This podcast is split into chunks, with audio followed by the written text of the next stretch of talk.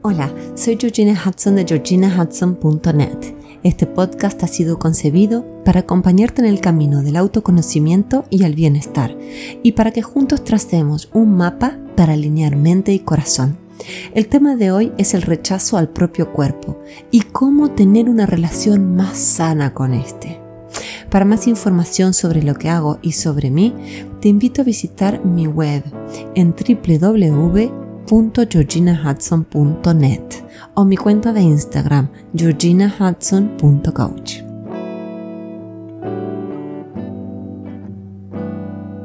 Hola, hola, hola, ¿cómo estás hoy? Feliz semana y para los que vivimos en el hemisferio norte hay una ola de calor tremenda y con esta temperatura la necesidad de empezar a sacarnos ropa y mostrar nuestro cuerpito gentil. Y de esto vamos a hablar esta semana. Y más allá de cuánto te muestres o no, dependiendo en dónde vivas o dependiendo de tu personalidad, con honestidad te pregunto, ¿Qué sientes cuando contemplas tu cuerpo en el espejo? Y te pido que con la misma honestidad tú me contestes. No nos enfoquemos solo en nuestras curvas o falta de estas, porque mucha gente también se acompleja por la falta de eh, curvas, ¿verdad? Vamos a sumar a este tema el reflejo del paso del tiempo en nuestro rostro, en nuestro pelo, en nuestras manos, en nuestras uñas nuestras pecas que empiezan a aparecer. Este es un asunto delicado que comparten clientes varones y mujeres por igual, porque hay como una especie de teoría o, de dedicación del tema a las mujeres. Quiero decir que acompaña un montón de hombres y que este tema les toca de cerca. Así que esto está dedicado a todo el mundo que se sienta tocado por este tema. Yo en lo particular lo entiendo perfectamente porque a mí el tema de la delgadez, sobre todo, me agobió durante muchísimos años.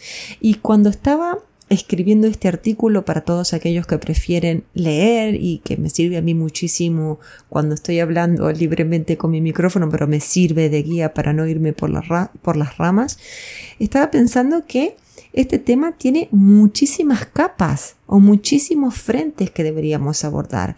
Eh, por un lado, tenemos que ahondar en nuestra crianza y nuestra educación y cómo las personas de autoridad en nuestras vidas nos hacían sentir con nuestro cuerpo. Y cuando digo personas de autoridad me refiero a nuestros padres, abuelos, tíos, maestros, profesores, entrenadores, si practicabas algún deporte.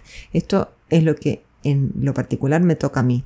Por otro lado, también existen unos parámetros de cuerpos jóvenes y magros en los medios de comunicación que sinceramente son bestiales y no concuerdan para nada con los hombres y mujeres reales. Es terrible. Y a esto se le suma la presión de las redes sociales y esto sobre todo para las generaciones más jóvenes que están todo el tiempo mirando el TikTok y el Instagram. Y bueno, el Instagram ya no tanto para los jóvenes, pero sí para la gente de entre 30 y 45, 50, donde hay gente que ostenta esta juventud eterna y rara, porque de repente ves una persona que tiene, no sé, 60 años que se ve como una persona de 30, no, no entiendo. ¿no? Y, también eh, estos cuerpos eh, con muchísimo eh, con muchísima falta de peso, ¿no es cierto? Como casi enfermizos, ¿no? Esta, esta gente que, que, está mostrándose en las fotos permanentemente hacen que lamentablemente muchísimas personas se sientan vulnerables y empiecen a compararse obsesivamente con ellos. Y luego también pensaba en el rol del perfeccionismo y la autocrítica.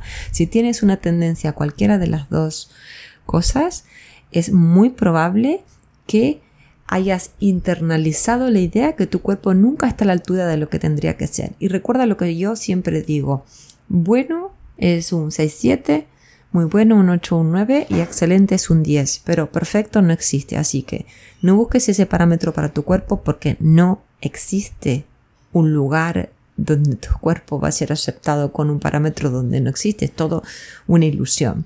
Este tópico es muy vasto y yo debería dedicarle, no sé, muchísimos podcasts, pero quiero con esta breve introducción que te preguntes si algo de lo que te estoy diciendo te resuena.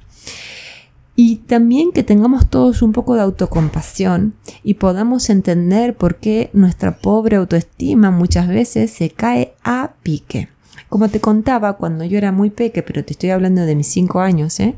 sufrí muchísimo este tema desde, desde pequeña en mi casa, porque mi madre, y que en paz descanse, que la amo, temía que yo hubiera heredado sus genes y sea gordita como ella se percibía.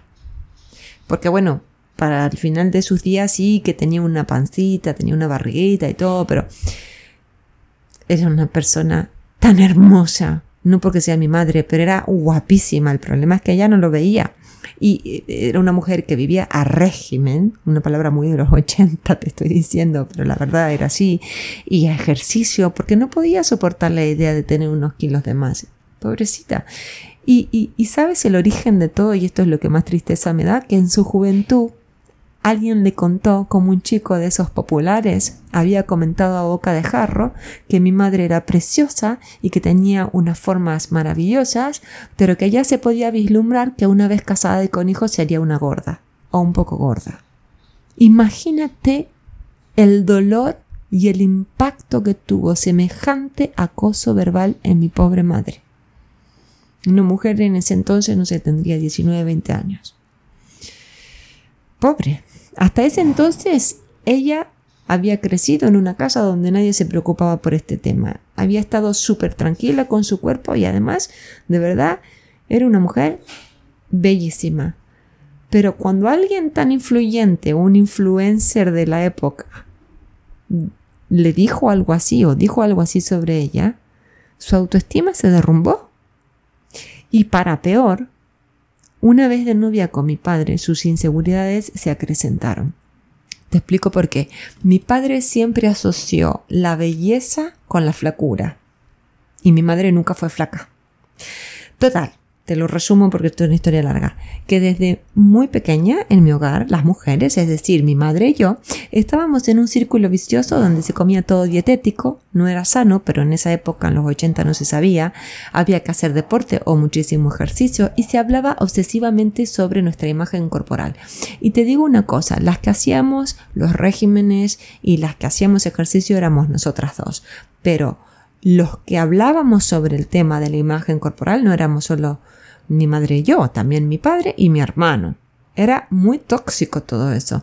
Y mi madre pobrecita me decía siempre, hija, tienes que ser delgada antes de que llegue tu pubertad o vas a vivir a dieta como yo. Yo sé que mi madre, mi madre lo decía con la mejor buena intención, pero yo te aseguro que vivía literalmente aterrada a engordar, a no gustar, a no agrandar y hasta de ser víctima de algún comentario que me dejara una cicatriz de por vida como le había pasado a ella.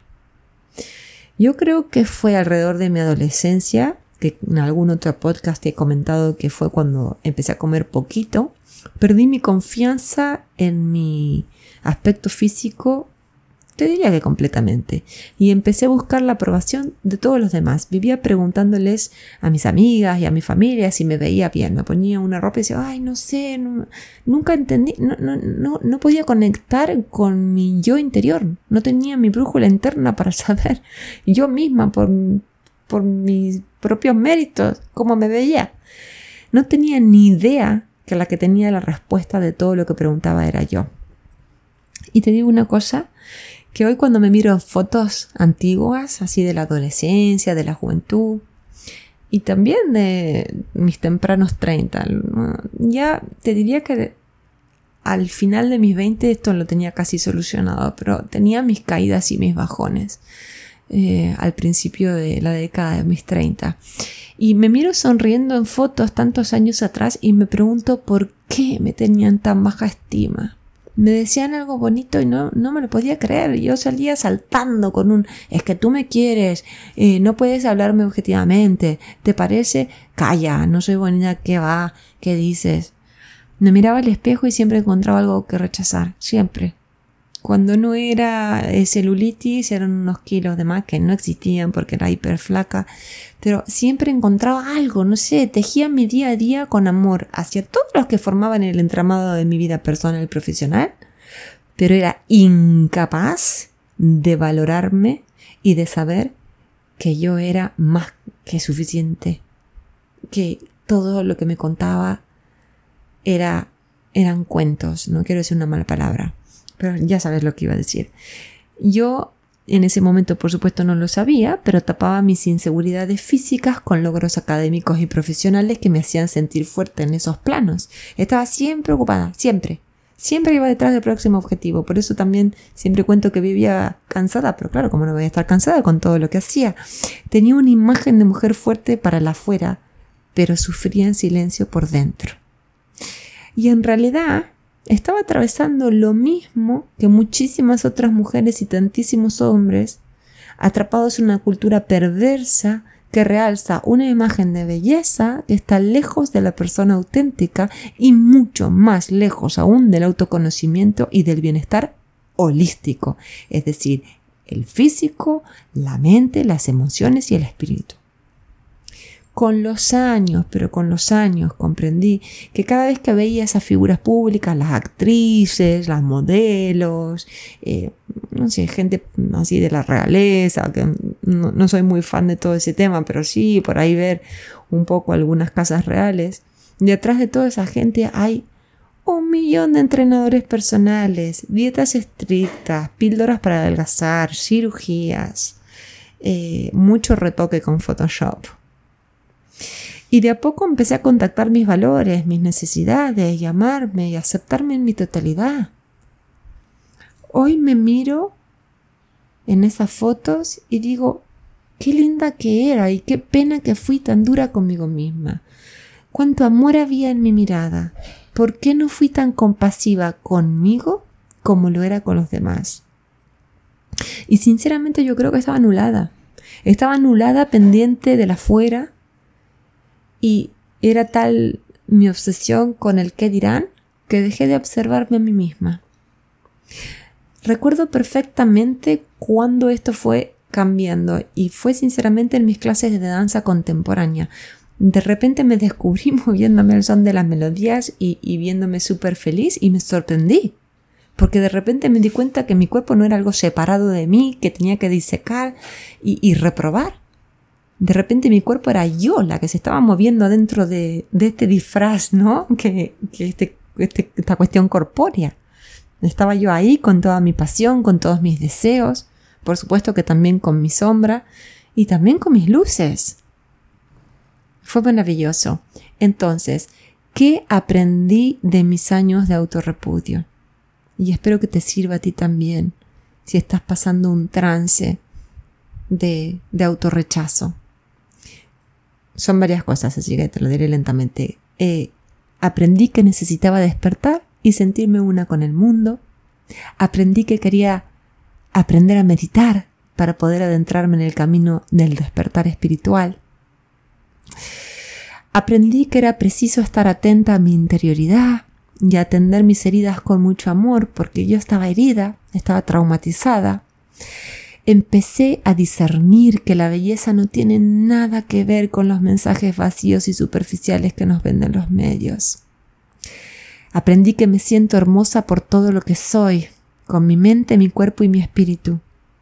Aprendí que es crucial amarme y sentirme cómoda en mi propia piel y entender que si alguien me juzga y critica mi cuerpo, esa persona no juega en mi equipo, porque está mirando algo que es muy chiquitito en comparación con todo lo que soy. Aprendí que era necesario ir más allá de mi construcción del deber ser y que necesitaba empezar a vivir más liviana. Aprendí que deseo alinearme con las personas que encuentro bellas por su valentía, por su empatía, por su inteligencia y por su capacidad de ayudar a otros a reclamar su poder. Y esto es súper importante. Nunca has visto una persona que no entran los cánones de belleza eh, que nos vende la cultura y sin embargo tú la ves y dices qué atractiva, me encanta. Aprendí que tengo la necesidad y la delicadeza necesaria para darle la mano más lúcidamente a otros que hoy están atravesando algo parecido a lo que pasé yo. Por eso te invito a que si estás pasándola mal, me contactes. Y recuerda que somos un alma con este cuerpo humano que debemos nutrir y cuidar bien, por supuesto, y que este envase necesita de mucho cariño. Cuando digo envase, lo digo entre comillas. Espero que te haya hecho bien y te haya ayudado a reflexionar esta publicación. Y si conoces a alguien que la necesite, que necesite escuchar estas palabras, reenvíale este podcast e invítalo a suscribirse. Te agradecemos que estés ahí semana a semana y recuerda recomendarnos y evaluarnos en cualquiera de las plataformas que nos estés escuchando. Eso nos da fuerza para seguir ofreciendo este material gratuito semana a semana, que es un trabajo súper bonito, pero un trabajo al fin. Te mando un fuerte abrazo. Hasta la semana que viene.